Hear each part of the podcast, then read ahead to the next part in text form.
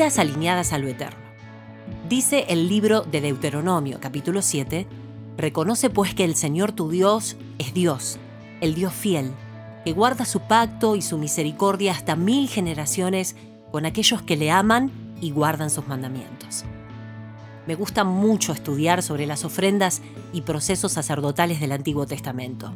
Son tantas cosas a las cuales había que prestarle atención que de vez en cuando releo para recordar. Sabiendo que ya se ha pagado el más alto sacrificio porque la sangre del cordero, una vez derramada, ha sido para redención de todos eternamente. Pero siempre aprendo cosas de los sacrificios de Aarón y sus levitas. Y en el momento de hacer los sacrificios, un holocausto era solo entregado a Dios. Solo de los sacrificios, los sacerdotes podían tomar la carne para sus familias. Pero hay una práctica en particular que tenían. De la sangre para los sacrificios, extraían en una vasija sangre de los corderos. La sangre era para Aarón. Él se la colocaba en el lóbulo de su oreja y en la punta de los dedos de los pies. Te preguntarás para qué tanto desastre y además algo tremendamente asqueroso. La sangre en el oído simbolizaba que el sacerdote solo tenía oídos para la voz de Dios. Era santificado y apartado para no confundir voces. Y para los pies, ya se imaginarán, para que sus pasos sean firmes en los preceptos de Dios y él pudiera dejar una marca en sus generaciones venideras, que toda la casa de Leví iba a estar marcada por Dios y que todos sus pactos siempre iban a conducir a Él. Les dejo esta referencia histórica para recapacitar juntas.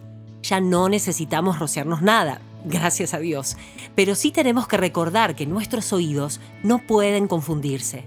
La voz de su espíritu debe ser cada vez más audible y detectable en estos tiempos, y nuestros pasos, nuestro caminar, nuestro estilo de vida marcado por Cristo.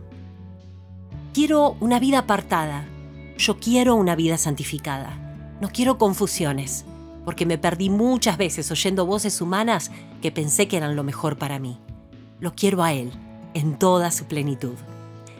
Y como dice Deuteronomio, realmente quiero aprender a reconocer que el Señor es mi Dios. ¿A quién estás escuchando últimamente? Las distracciones de hoy pueden llevarnos por caminos muy difíciles y además pensamos que hasta cortamos camino y podemos llegar un poco antes. Pero debemos volver a transitar esa senda segura que es en Cristo, santificando nuestros oídos y también nuestro caminar. Hablando vida, alentándote para que en todo tiempo tus oídos estén atentos a la única voz que merece ser escuchada.